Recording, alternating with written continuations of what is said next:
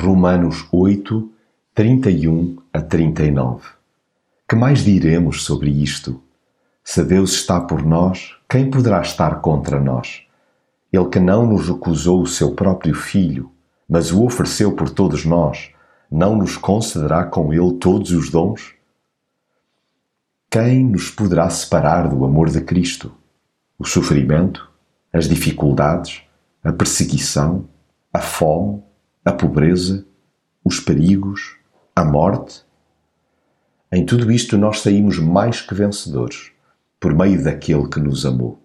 Com efeito, eu tenho a certeza de que não há nada que nos possa separar do amor de Deus, nem a morte, nem a vida, nem os anjos, nem outras forças ou poderes espirituais, nem o presente, nem o futuro, nem as forças do alto, nem as do abismo.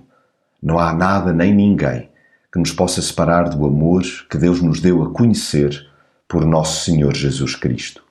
Há músicas que não me saem do ouvido com o decorrer dos anos melodias que se me entranham na alma, letras que retratam o que de mais profundo creio, estrofes recheadas de sentido espiritual.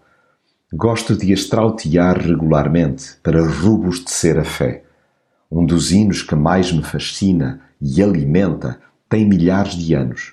Através dele sou recordado que nada devo temer, pois se Deus é por nós, quem será contra nós? Quando tirito de medo, face à minha falta de recursos para encarar as adversidades, obrigo-me a cantar, aquele que nem mesmo o seu próprio filho poupou, antes o entregou por todos nós, como não nos dará também com ele todas as coisas?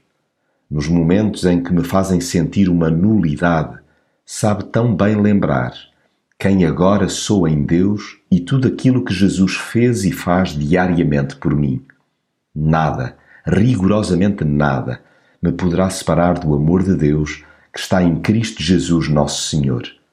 Sim, pertenço a esse imenso coro que entoa a plenos pulmões o maravilhoso refrão: Em todas estas coisas somos mais do que vencedores por aquele que nos amou.